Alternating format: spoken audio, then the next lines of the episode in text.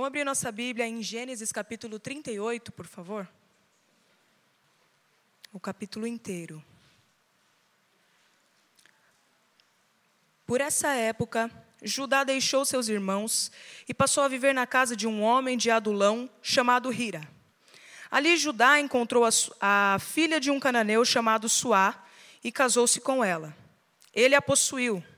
Ela engravidou e deu à luz a um filho, ao qual ele deu o nome de Er tornou a engravidar, teve um filho e deu-lhe o nome Onã. Quando estava em Quezibe, ela teve ainda outro filho e chamou-o Selá. Judá escolheu uma mulher chamada Tamar para Er, seu filho mais velho.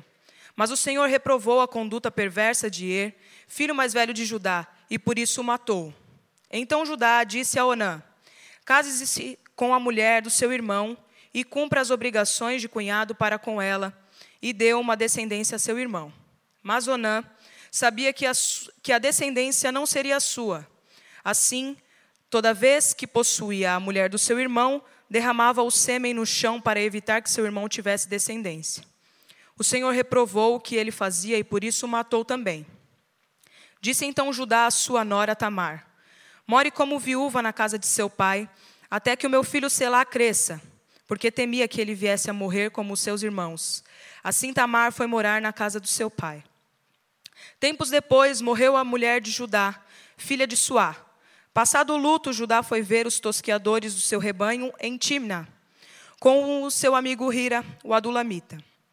Quando foi dito a Tamar, seu sogro está a caminho de Timna para tosquear suas ovelhas, ela trocou suas roupas de viúva, cobriu-se com um véu para se disfarçar e foi sentar-se à estrada de Enaim, que fica no caminho de Timna. Ela fez isso porque viu que, embora Selá já fosse crescido, ela nunca lhe tinha sido dada em casamento. Quando a viu, Judá pensou que fosse uma prostituta, porque ele havia, ela havia encoberto o rosto. Não sabendo que era sua nora, dirigiu-se a ela à beira da estrada e disse: Venha cá, quero deitar-me com você. Ela lhe perguntou: O que você me dará para deitar-se comigo? Disse ele: eu lhe mandarei um cabritinho do meu rebanho. E ela perguntou: Você me deixará alguma coisa como garantia até que o mande? Disse Judá: Que garantia devo dar-lhe? Respondeu ela: O selo com o cordão e o cajado que você tem na sua mão. Ele os entregou e a possuiu, e Tamar engravidou dele. Ela se foi, tirou o véu e tornou a vestir as roupas de viúva. Judá mandou o cabritinho por meio de seu amigo Adulamita, a fim de reaver a mulher sua garantia, mas ele não a encontrou. E perguntou aos homens do lugar: Onde está a prostituta cultual que costuma ficar à beira do caminho de Enaim? Eles responderam: Aqui não há nenhuma prostituta cultual. Assim, ele voltou a Judá e disse: Não a encontrei. Além disso, os homens do lugar disseram que lá não há nenhuma prostituta cultual. Disse Judá: Fique com ela, fique ela com o que lhe dei. Não quero que nos tornemos objeto de zombaria. Afinal de contas, mandei a ela este cabritinho, mas você não a encontrou. Cerca de três meses mais tarde, disseram a Judá: Sua nora Tamar prostituiu-se e, na sua prostituição, ficou grávida. Disse Judá: Tragam-na para fora e queimem-na viva. Quando ela estava sendo levada para fora, mandou o seguinte recado ao sogro: Estou grávida do homem que é dono destas coisas. E acrescentou: Veja se o Senhor reconhece a quem pertence este selo, este cordão e este cajado. Judá os reconheceu e disse: Ela é mais justa do que eu, pois eu devia tê-la entregue a meu filho Selá. E não voltou a ter relações com ela. Quando lhe chegou a época de dar à luz, havia gêmeos em seu ventre. Enquanto ela dava à luz, um deles pôs a mão para fora. Então a parteira Pegou um fio vermelho e amarrou o pulso do menino, dizendo: Este saiu primeiro. Mas quando ele recolheu a mão, seu irmão saiu e ela disse: Então você conseguiu uma brecha para sair. E deu-lhe o nome de Pérez. Depois saiu seu irmão, que estava com o fio vermelho no pulso, e foi-lhe dado o nome de Zerá. Esta é a palavra do Senhor. Vamos orar? Pai, obrigado pela tua palavra. E obrigado porque a gente pode aprender a, a vida através dela. ainda que por meio de situações tão difíceis, que são relatadas na tua palavra, elas foram inspiradas para a nossa instrução. Então, diante desse cenário, nos ajuda a sermos fiéis ao texto, de maneira que sejamos transformados por ele. Nós oramos assim em nome do Senhor Jesus. Amém. Queridos, no mês de fevereiro nós vamos passar o mês inteiro refletindo sobre algumas personagens que aparecem lá em Mateus, no capítulo 1. Se você quiser abrir comigo, abra lá em Mateus, no capítulo 1. Mateus capítulo 1 é a genealogia do Senhor Jesus. E na genealogia do Senhor Jesus aparecem, além de Maria, quatro outras mulheres. Há outras mulheres notáveis, outras mulheres importantes. E a gente vai passar esse mês de fevereiro inteiro falando sobre essas irmãs. Então, olha só o que diz Mateus capítulo 1. Diz assim, versículo 1: Registro da genealogia de Jesus Cristo, filho de Davi, filho de Abraão. Abraão gerou a Isaac, Isaac gerou a Jacó, e Jacó gerou a Judá e seus irmãos. Judá gerou Pérez e Zerá, cuja mãe foi Tamar. Está aí a primeira mulher, primeira mãe de Jesus, Tamar. E ele continua. Esron gerou Arão, tá? Arão gerou Aminadab, Aminadab gerou a Naasson, Naasson a Salmão, Salmão gerou a Boaz, cuja mãe foi Raabe. É a segunda mãe. Segunda mãe de Jesus está aí. Boaz gerou Obed, cuja mãe foi Ruth, a terceira mãe de Jesus. E Jessé gerou o rei Davi. Davi gerou Salomão, cuja mãe tinha sido mulher de Urias. E a outra mulher que vai aparecer nessa genealogia, obviamente você conhece, versículo 16: E Jacó gerou a José, marido de Maria, da qual nasceu Jesus. Apenas quatro mulheres foram escolhidas para aparecer pelo autor Mateus aqui na genealogia de Jesus. Além de Maria, somente essas outras quatro mulheres apareceram na genealogia, foram, foram escolhidas por Mateus para aparecer na genealogia de Jesus. E isso é notável, porque elas não foram as únicas mulheres que participaram da linhagem do Senhor Jesus Cristo, mas essas quatro mulheres, elas foram escolhidas pelo, por Mateus, o evangelista Mateus, o autor do primeiro evangelho, para falar sobre Jesus. Eram quatro mulheres que eram gentias.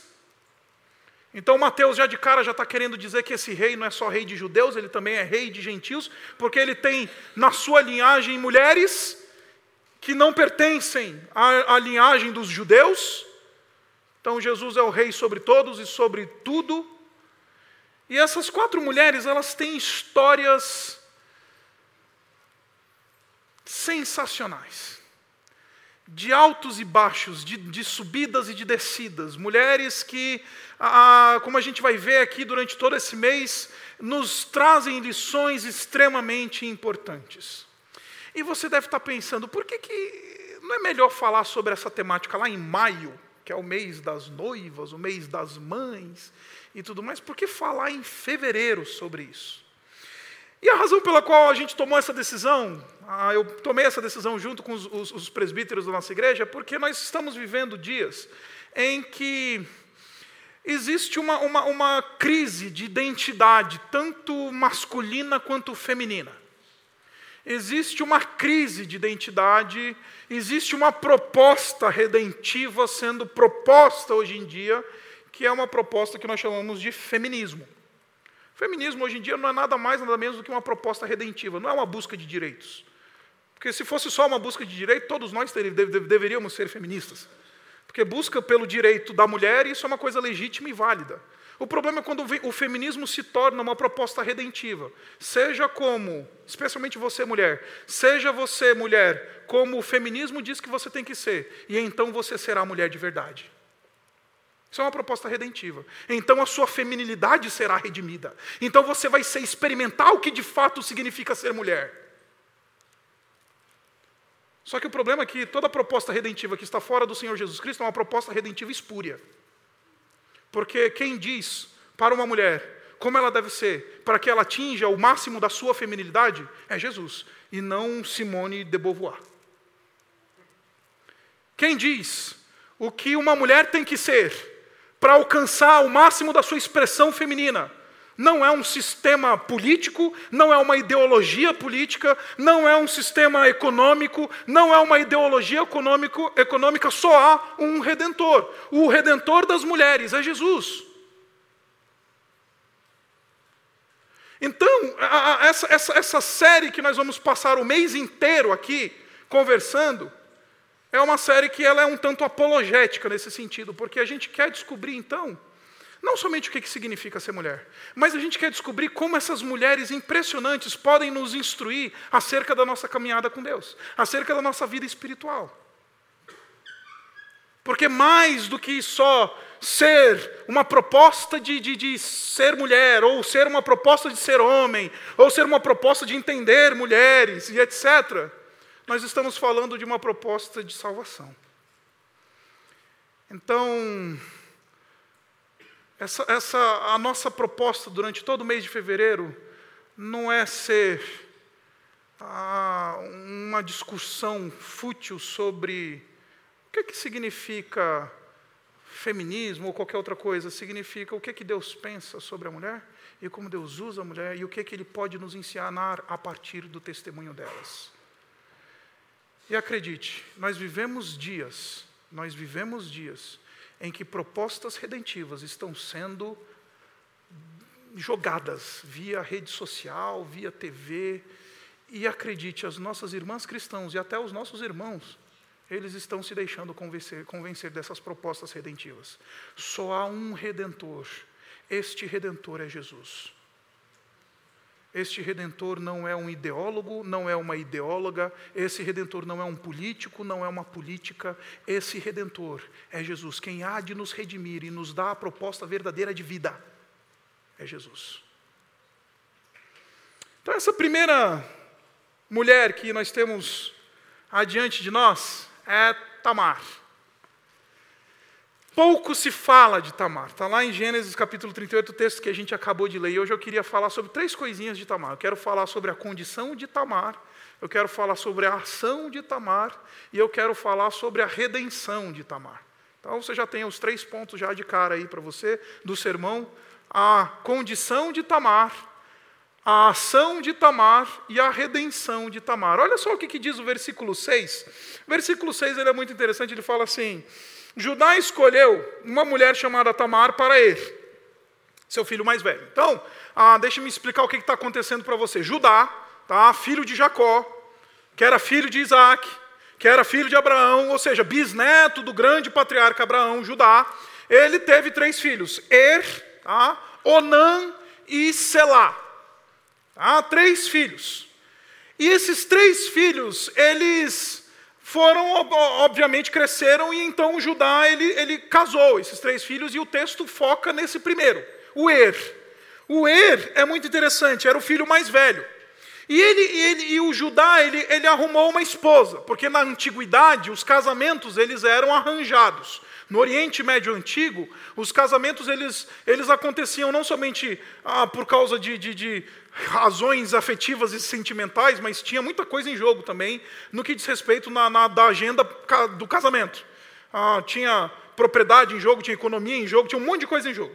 A gente não sabe as reais razões porque Judá escolheu Tamar, mas ele escolheu Tamar para casar com seu filho mais velho, o Er. E olha só o que, que diz: o texto diz o seguinte, versículo 7: Mas o Senhor reprovou a conduta perversa de Er, filho mais velho de Judá, e por isso matou. Em hebraico, literalmente, o texto diz: Er fazia o que era mal aos olhos do Senhor. Literalmente é isso que o texto hebraico diz. Er era um indivíduo que, aos olhos de Deus, na perspectiva de Deus, na avaliação de Deus, ele era um indivíduo perverso. E note que, na perspectiva de Judá, o Er é o seu primogênito, é o herdeiro, é o playboy, é aquele garoto criado leitinho, o herdeirinho da casa, menino que vai para a melhor escola, usa Nike Shocks, pede do papai iPhone de Natal. Mas era um indivíduo perverso. E a Tamar deu o azar de casar-se com um indivíduo perverso. A Tamar deu o azar de casar-se com o indivíduo. Então, o seu marido, quando a gente fala da condição de Tamar, a gente está falando de uma mulher que se casou com um homem perverso. Um homem que era mau aos olhos do Senhor. Um homem que não levava a sério. Mas note essa perversidade ou esse aspecto mal do caráter de Er, embora o texto não diga claramente o que, que era de fato, nós temos esse contraste, porque aparentemente, aos olhos do papai Judá, está tudo bem. Aparentemente, aos olhos do papai Judá, esse é meu herdeiro, até porque o, o fato de Judá ter se interessado em arrumar uma esposa para o seu filho, significa que Judá ele tinha interesse muito profundo na vida do seu filho e estava interessado em cuidar e, e, e dar e oferecer o melhor que ele podia para o seu filho. Então, aos olhos humanos, aparentemente o Er era um cara de boa, um cara tranquilo, um cara joia. Mas aos olhos de Deus, a conversa era outra. Aos olhos de Deus, esse era um homem mau. Aí aquela aplicação básica, né? Aos olhos dos homens a gente tem uma aparência, né? Aos olhos das pessoas a gente tem uma, uma as, as, pessoas nos veem e, e têm uma percepção da gente. As pessoas nos olham no, nesse mundo de avatares nas redes sociais é muito fácil maquiar, né? Aquilo que nós de fato nós somos. É muito fácil maquiar aquilo, a, a podridão do nosso coração e a maldade que há dentro de nós. É muito fácil é, você colocar a máscara e, e apesar de, da podridão que está lá dentro, você aparentar estar tudo bem. Er era o herdeiro. Er tinha um papai que estava interessado no seu futuro. Er Teve um papai que foi lá ver com quem que ele estava namorando para casar. Mas no fundo Er era um perverso. E por causa disso Deus o matou. E aí o Judá então ele diz para o Onan: case-se com a mulher do seu irmão. Onan é o segundo. Tá? E case-se com a mulher do seu irmão e cumpra as suas obrigações de cunhado para com ela e lhe dê uma descendência, e dê a ela, dê uma descendência a seu irmão. Deixa eu explicar o que está acontecendo aqui. No mundo antigo, existia um costume que eles chamavam que era o costume do casamento do levirato. O que é o levirato? Depois, na, na, na perspectiva histórica, mais para frente, isso se tornou uma lei, a lei do levirato, que aparece lá em Deuteronômio capítulo 25.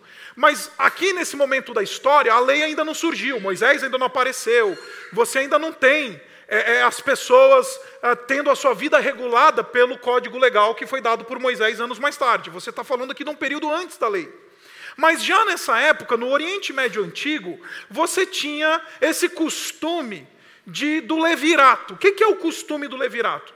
Era que quando dois irmãos, ou três irmãos, ou enfim, os irmãos, eles, eles casavam-se, e eventualmente um deles, eles, ele morria sem deixar filhos, isso obrigava o irmão que vive a receber a viúva do seu irmão, a casar-se com ela para suscitar uma descendência para esse irmão que morreu. Então, isso era um costume no Oriente Médio antigo. Então o cunhado tinha que casar-se com a viúva. Então o irmão morreu, a viúva está lá, e o cunhado tem que se casar com ela. Então o cunhado vai lá e suscita uma, uma descendência para esse irmão que morreu. Agora, deixa eu explicar o que está em jogo aqui. O que está em jogo aqui não é só a segurança de uma mulher, mas a herança de um homem.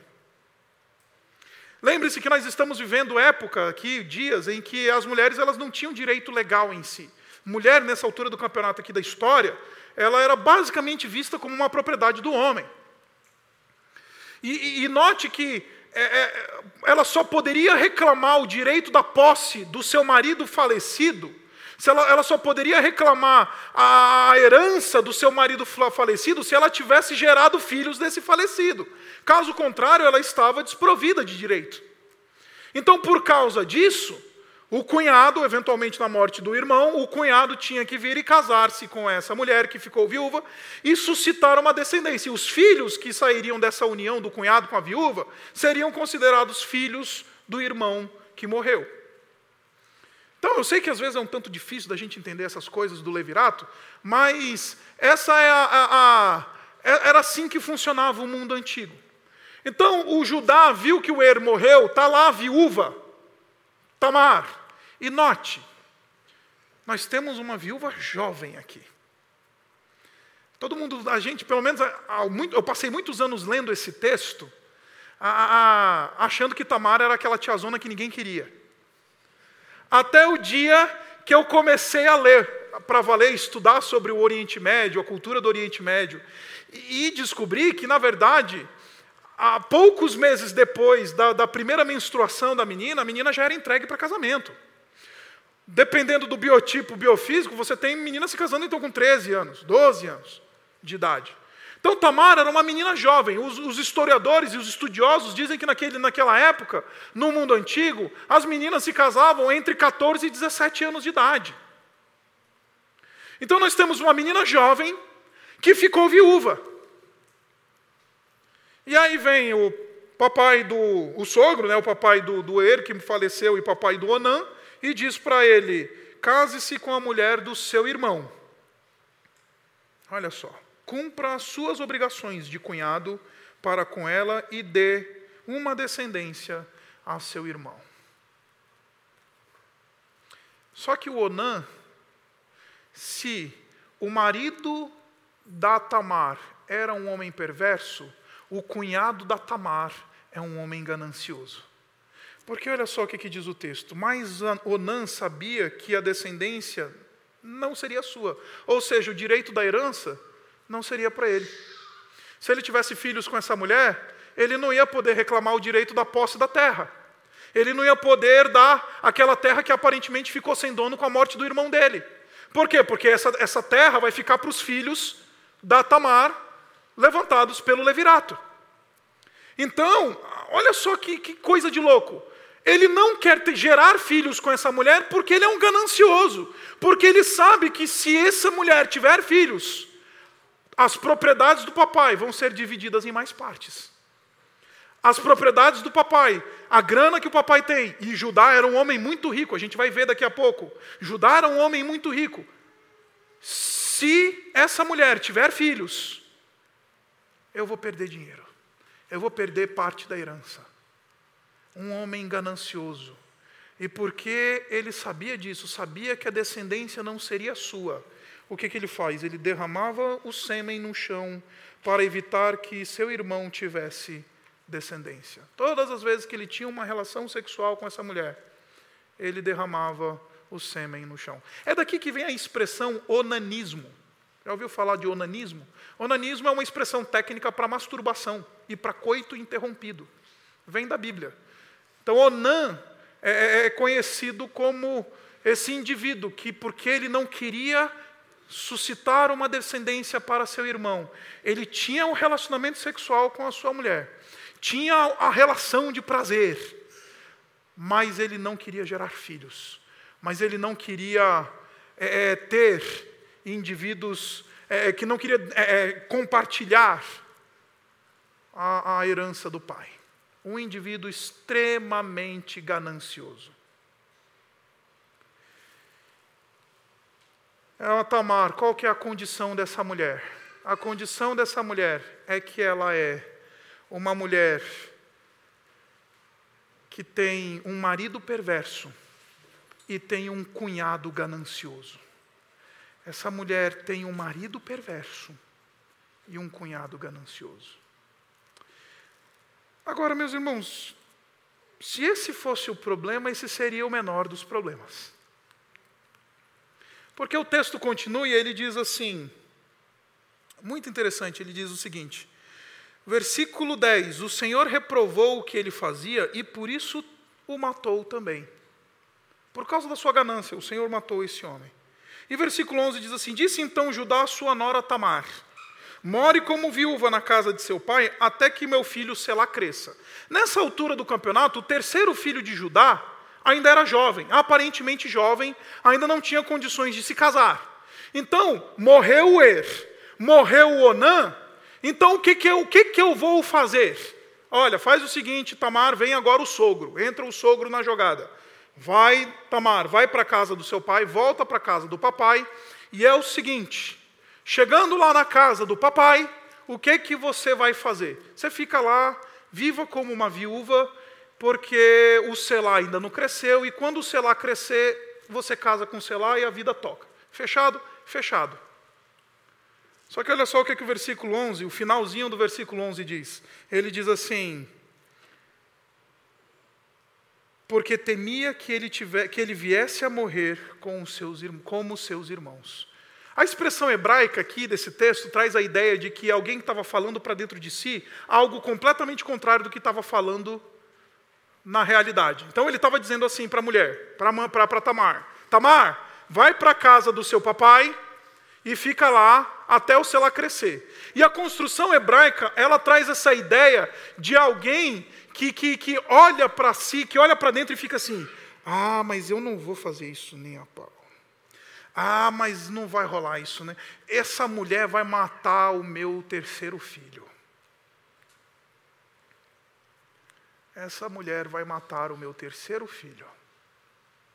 Essa mulher é notícia ruim é chave de cadeia. Conhece essa história? Às vezes eu tenho que aconselhar alguns jovens, alguns adolescentes, chegar, filho, não vai rolar, filho. Essa menina aí é chave de cadeia. Era o que Judá pensava de Tamar. Era o que Judá entendia acerca de Tamar. Tamar é chave de cadeia. Essa mulher é perigosa. Deixa eu mandar ela para o canto dela porque lá no canto dela ela não vai me atrapalhar.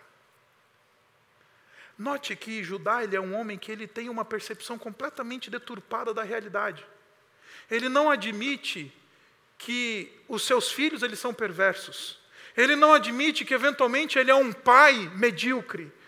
Ele faz questão de botar culpa na, na mulher. É culpa dessa mulher aí. É culpa dessa mulher, essa lazarenta essa mulher matou dois dos meus irmãos, vai matar o terceiro, não vou dar o direito para ela, não. Vou dar o terceiro para ela, não, está louco? Vai matar os meus filhos. Então, meus irmãos, de maneira muito simples e muito clara, a condição de Tamar é uma condição deplorável. Ela é casada com um homem perverso, ela é cunhada de um homem ganancioso e ela é a, a, a nora de um homem mentiroso. Essa é a situação de uma mulher. E deixe-me agora falar isso do contexto social. Lembra que no antigo Oriente Médio antigo, as mulheres elas deviam ser protegidas pelos homens da família. As mulheres, elas, os homens tinham o dever de cuidar das suas mulheres, de proteger as mulheres da sua família. Era função de Judá garantir a segurança dessa mulher. Era função de Judá garantir a proteção dessa mulher. Era, era, era função de Judá garantir a provisão dessa mulher. Porque era de direito as mulheres casadas serem protegidas pelos homens de sua família. Essa mulher não é nem protegida, como ela é colocada de lado, rejeitada. Profundamente rejeitada pelos homens de sua família. E deixa eu falar uma coisa para vocês. Toda sociedade, tá? Toda sociedade, isso daí eu aprendi com um indivíduo chamado Miroslav Wolf. Miroslav Wolf, Wolf ele, ele escreveu um livro que, que ele fala sobre essa questão do, do acolhimento e, da, e, e é interessante que ele fala que toda sociedade, que existe, ela possui alguns requisitos para que alguém possa desfrutar de aceitação, de um grau de dignidade, de honra. Toda sociedade tem pré-requisitos para isso, para aceitação, para dignidade, para honra e para tudo mais. Hoje, na nossa sociedade pós-moderna, como assim a gente fala, como é que uma pessoa ela, ela é considerada digna, aceita, por meio da sua produção, né? Se ela trabalha, se ela, se ela é uma pessoa que estudou, se ela é alguém útil na sociedade, de maneira geral ela vai ser aceita, vai encontrar um senso de dignidade, vai ser acolhida, é, vai ser uma pessoa bem vista. Na nossa sociedade é assim. No mundo antigo, para uma mulher ser aceita, encontrar o seu, a base da sua dignidade, ela tinha que ser casada e tinha que gerar filhos. Caso contrário, ela ia ser, de maneira geral, rejeitada. E aí você tem então uma menina que é que está numa condição social deplorável, que está numa condição de vulnerabilidade, rejeitada, que tem os seus direitos negados. Conhece essa história? Conhece essa conversa? Está tá, tá batendo alguns sinos aí em você? Está tendo a privação dos seus direitos. Hoje, quem é que são os privados, aqueles que têm os seus direitos privados na nossa sociedade? Quem são os vulneráveis da nossa sociedade? Naquele, naqueles dias, Tamar é uma vulnerável. Tamar é uma viúva vulnerável. O que que Judá devia fazer? Se ele não quisesse entregar a, o seu filho, bastava ele liberar essa mulher para casar-se com uma outra pessoa, bastava ele liberar essa mulher para ter um novo marido, e a coisa estava resolvida. Ele não precisava manter essa mulher presa, ele não precisava manter essa mulher presa a, a, a um, a, um a, a, esse, a esse modelo, a esse sistema. Tá? Ele, ele, ele não precisava, ele simplesmente podia liberar ela e falar assim: olha, já que eu não vou te dar mais nenhum filho meu, então é o seguinte, faz o seguinte, é, casa aí com outra pessoa. Faz o seguinte, casa aí com uma, arruma uma outra família. Só que essa mulher, ela é mandada para a casa do seu pai para viver como viúva. E encurtando uma história longa, nós temos a ação. A condição é uma condição deplorável. Agora nós temos a ação de uma mulher em busca de justiça, de uma mulher em busca de redenção, de uma mulher em busca de seus direitos. E acredite, Tamar é uma mulher corajosa, Tamar é uma mulher que faz muita diferença. Olha só o que, o texto diz, a partir do versículo 13, diz assim: Quando foi dito, ah, quando foi dito a Tamar, seu sogro está a caminho de Timna para tosquear as ovelhas, ela trocou as roupas de viúva, cobriu-se com um véu para disfarçar-se e foi sentar-se à entrada de Enaim, que fica no caminho de Timna. E aí você, nós lemos a história. O que, que ela fez? Ela se disfarçou, ficou ali na, na beirada e aproveitou da hipocrisia do seu sogro. Os comentaristas eles vão dizer que essa mulher ela usou o sistema a seu favor. E deixa eu dizer o que está acontecendo aqui. Note que Judá ele é um homem que ele tem um padrão duplo. Ele é o famoso hipócrita.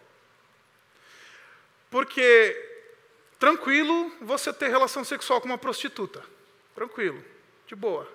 Você, você estar lá numa, de encontrar uma prostituta na rua e ter uma relação sexual com ela e trocar e se vender por causa disso. Agora, a menina que ficou grávida depois, por uma razão que de alguém que eles nem conheciam, Olha o que, que Judá fala, desce, desce um pouquinho o texto. Ele diz assim, cerca, versículo 25, ele, 24, final do 24, disse Judá: tragam-na para fora e queimem-na viva. Tragam para fora e queimem-na viva. Ou seja, esse é um homem que ser alguém que priva as pessoas do direito, tá beleza, de boa. É, não, não, não dar aquilo que é de direito das pessoas, tranquilo. Oprimir uma mulher, tranquilo. E se prostituir, tranquilo. Mas se a minha nora, que eu mandei lá para os quintos, aparecer grávida, ah, ela vai me pagar. Aqui deixa eu falar uma coisa para vocês, queridos. Isso a palavra de Deus tem um nome simples para isso hipocrisia. O Judá ele é aquele típico crente que se incomoda com a mosca, mas engole um elefante. Aquele típico crente que se incomoda com as mazelas dos outros, mas as suas próprias mazelas. Não, está tranquilo. O mau caratismo dos outros é um problema, mas o seu não. As mazelas dos outros fedem, cheiram mal, mas as suas próprias mazelas não. A perversidade dos outros é ruim, as minhas não. Deu para entender o que eu estou querendo dizer para você? Tamar vai agir exatamente em cima disso. Tamar é uma mulher extremamente inteligente. Daqui a pouco a gente vai discutir essa questão se é, aparentemente não é legítimo o que ela fez em termos de, do incesto, porque foi uma relação incestuosa. Mas Tamar, ela, ela está pensando de maneira muito inteligente, porque ela está querendo expor a maldade do seu, do seu genro. Ela está querendo mostrar que é, oprimir e, e, e, privar alguém do seu direito, tranquilo. Agora, o pecadinho, o pecadão, não, jamais. Aí o crente nas nossas igrejas é assim. Não sei se você já, já passou por isso, mas nas nossas igrejas é assim. O fulano ser maledicente, o fulano ser um pilantra, o cara está devendo na praça, o cara ser um mau caráter, a gente aceita, aí irmão. Agora, fala para o adolescente, deixa o adolescente aparecer na tua igreja dizendo que transou com a namoradinha dele ou que engravidou a, mulher, a namorada, para você ver o, o chabu que dá. Dois pesos e duas medidas, isso é maligno. Isso é maldito. A gente fica classificando pecadinho em pecadão, a gente fica dizendo que, não, mas veja bem, eu só fiz uma mentirinha, pastor. Tem tanta gente aí matando as pessoas por aí. Tem tanta gente aí fazendo coisa tão pior. Tem tanta gente aí fazendo um monte de coisa. Por que, que o meu pecado ele, ele, ele, ele, é pior do que o dos outros? Deu para entender onde eu estou querendo chegar? Tamar é o agente que expõe essas coisas. E você conhece a história. Ela se deita com esse homem e pega uma garantia. Porque ele chega, promete para ela, fala assim: ah, olha, é o meu prazer, é o meu desejo, então é o seguinte, Vamos, vamos, vamos, vamos transar. É isso que ele está dizendo para ela. Quero, quero me deitar com você. Aí ela fala: O que, é que você vai me dar? Ele falou: Vou te dar um novilho. E note que isso é um pagamento de rico. Tá?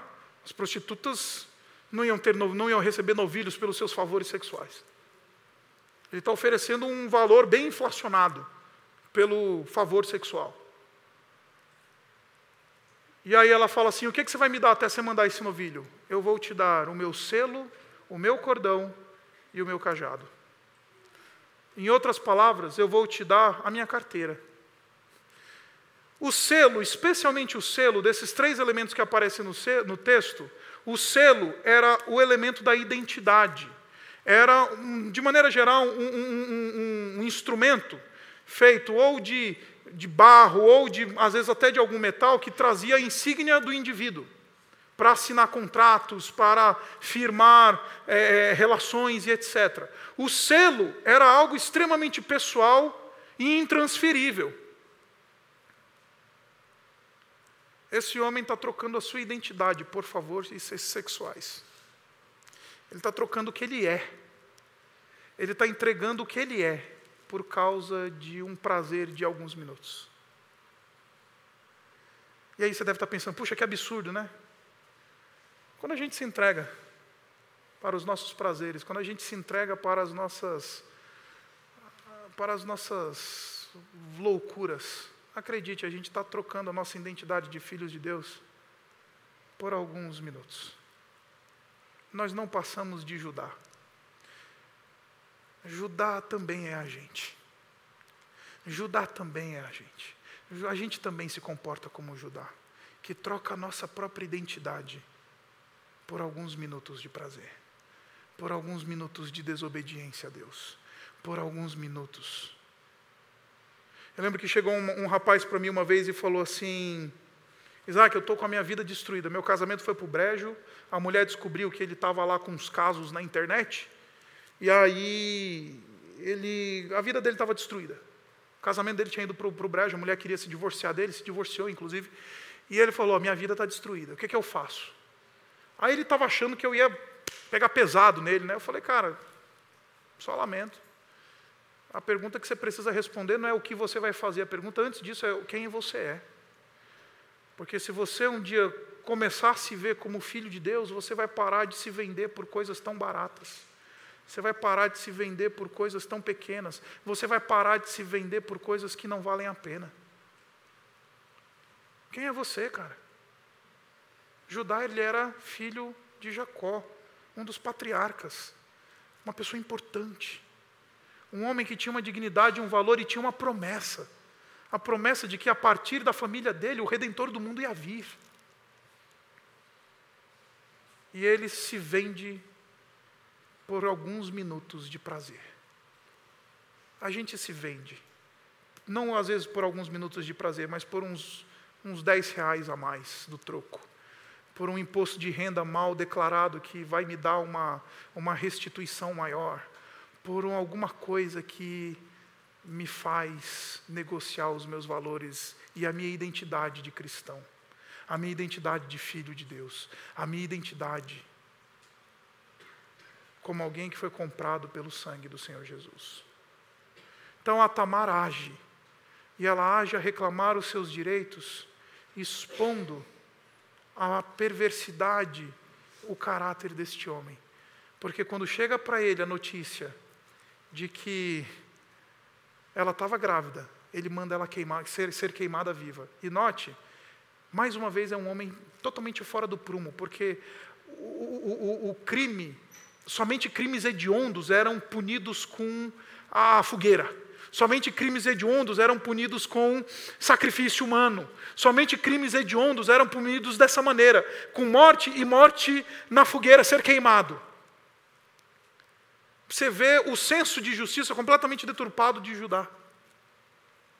E aí ela fala uma coisa, e aí, com isso eu começo a caminhar para o final. Ele diz assim, versículo 25: Veja se o Senhor reconhece a quem pertence este selo, este cordão e este cajado.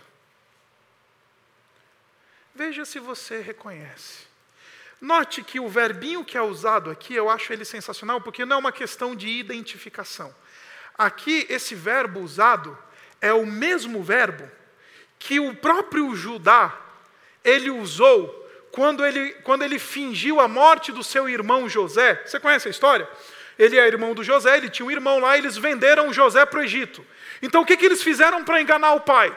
Pegaram a túnica do José, molharam no sangue e levaram para o pai. Está no capítulo 37. Chegaram para o papai e falaram assim: pai, veja se você reconhece essa túnica. Olha a ironia. Vem a Tamar agora, anos mais tarde, diz: Veja se você reconhece. Veja se você reconhece. Em outras palavras, queridos, esse, essa pergunta que Tamar está fazendo para esse homem, não é só olha para o selo, é olha para a tua vida, cara, olha o que, que você está fazendo da tua vida, olha quem você é, olha o que, que você fez, olha que traste que você, você não passa de um Zé Mané, de um hipócrita, olha para dentro da tua alma, porque você é um, é um, é um, é um, é um vil, é um indivíduo que, que merece pior do que você está desejando para mim. Tamar está convidando ele à autorreflexão, a, a, a olhar para dentro do coração e falar: Você está querendo botar na fogueira essa menina? Olha para dentro de você, cara. Olha para dentro de você.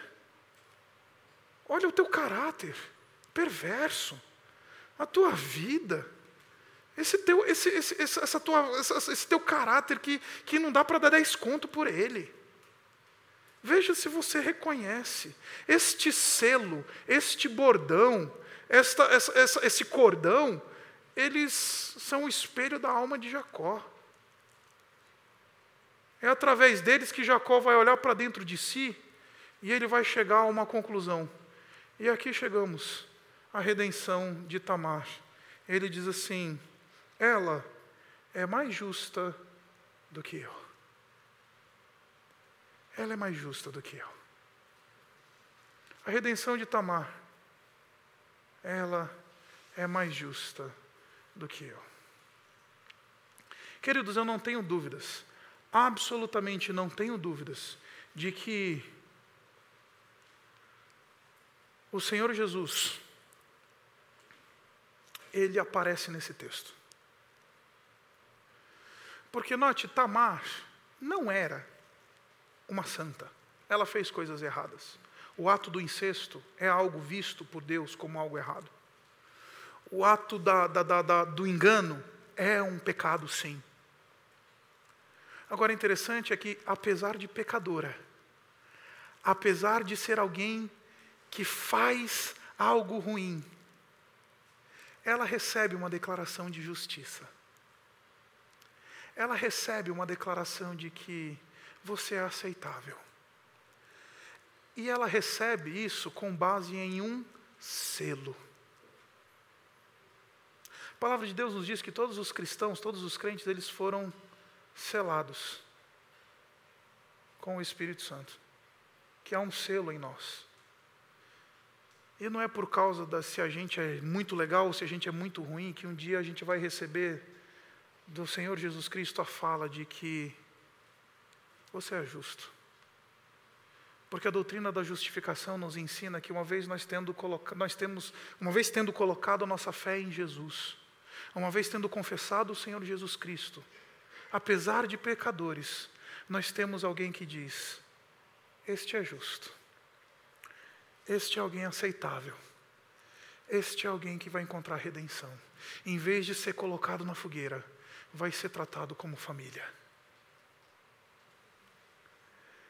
Tamar, ela está na genealogia do Senhor Jesus Cristo, porque ela mostra e aponta diretamente para a obra daquele que viria milênios mais tarde, descendente dela, que haveria de vir para redimir pecadores como ela, que precisam de alguém que diga: Você é justo, apesar do que você é, apesar da sua história, apesar dos seus pecados, basta você crer e então você será justo. Basta você ter o selo e você é justo. Basta o Espírito Santo estar aí e você é justo. Tamar entra na genealogia do Senhor Jesus Cristo. Porque ela não era perfeita. Ela é uma mulher que mentiu, ela é uma mulher que se prostituiu, ela é uma mulher que roubou, ela é uma mulher que mexeu, enganou. Mas ainda assim ela recebe uma declaração de que, olha, ela é justa. Não com base nos méritos dela mas porque ela tem um selo, porque foi lhe dada uma garantia, porque foi lhe dada uma segurança. Tamar aponta para Jesus.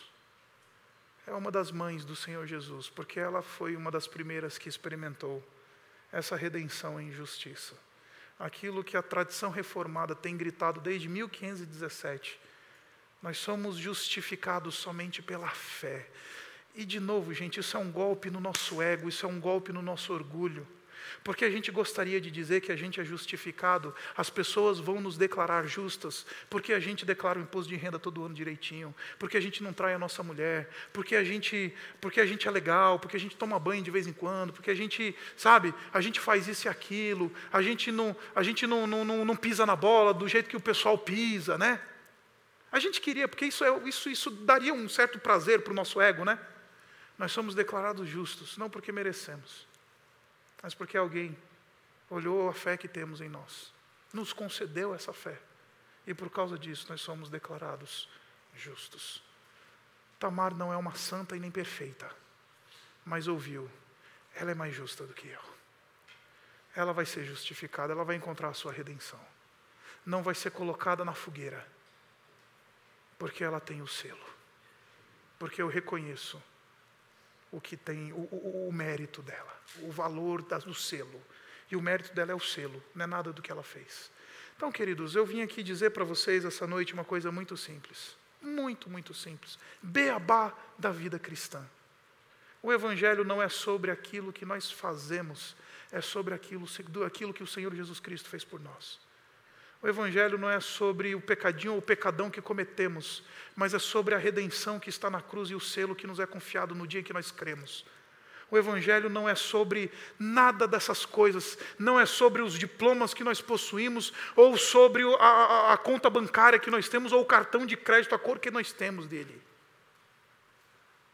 O Evangelho é sobre fé num selo, e esse selo é a garantia da nossa herança. É o que diz o apóstolo Paulo em Efésios, no capítulo 1. Então eu queria convidar você a baixar a sua cabeça. E talvez você precisa fazer essa oração. E a oração é muito simples. Senhor,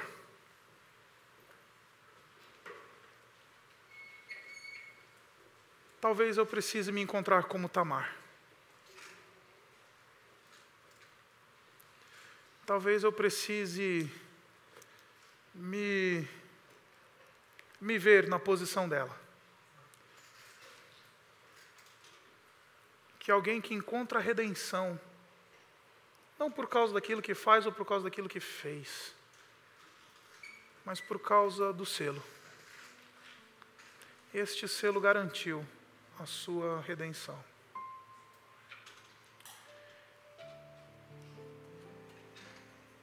E, Pai, hoje eu quero colocar a minha vida nas tuas mãos.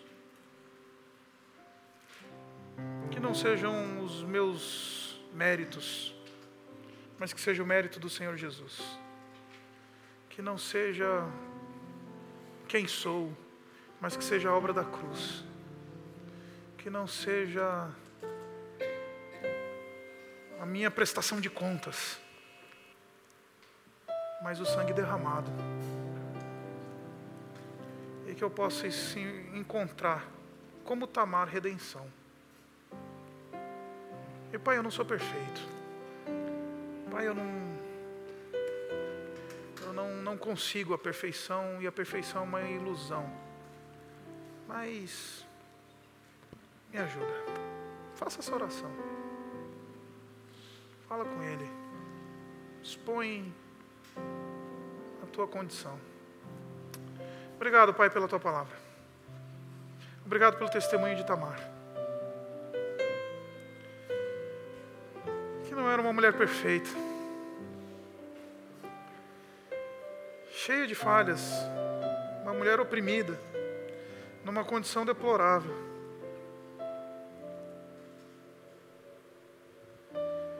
Mas alguém que, na sua experiência de vida, já aponta para a redenção em Jesus. Aponta para o selo que nos é dado. E graças ao selo é que nós não vamos encontrar condenação. Assim como Tamar, por causa do selo, não encontrou condenação. Então, Pai, nos dá o teu Espírito, nos dá a certeza da salvação teu, pelo teu Espírito a confiança no selo que nos foi dado, inquebrável. E por causa disso, nos dirige numa vida diferente, numa vida transformada, numa vida que anda aos teus pés. Nós oramos e nós te agradecemos em nome do Senhor Jesus. Amém.